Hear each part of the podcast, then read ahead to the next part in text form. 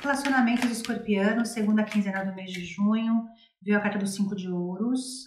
Cinco de ouros é a carta do descontentamento, né? É, tem uns relacionamentos aí, um, um, certo descontentamento, eu vejo conflito, eu vejo briga, eu vejo discussão. Essas discussões deixando vocês desanimados. É, não veio cortes, mas pede para que vocês sejam um pouco mais pacientes, né?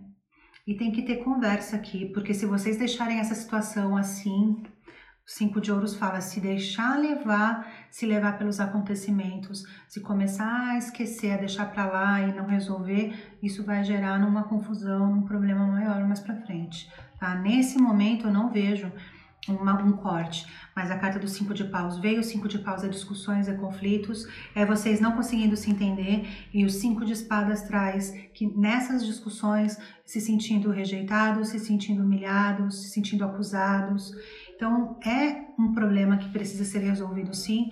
Nessa quinzena não tem cortes nesse relacionamento, mas se não resolver, pode acabar terminando mais para frente.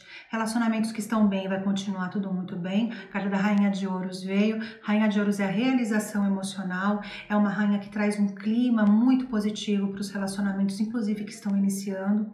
Caso você esteja começando uma relação agora, escorpianos, cuidado com a pegação no pé, com a cobrança inicial, porque como nós vimos aqui, algumas situações não vão ficar muito positivas através da cobrança do conflito.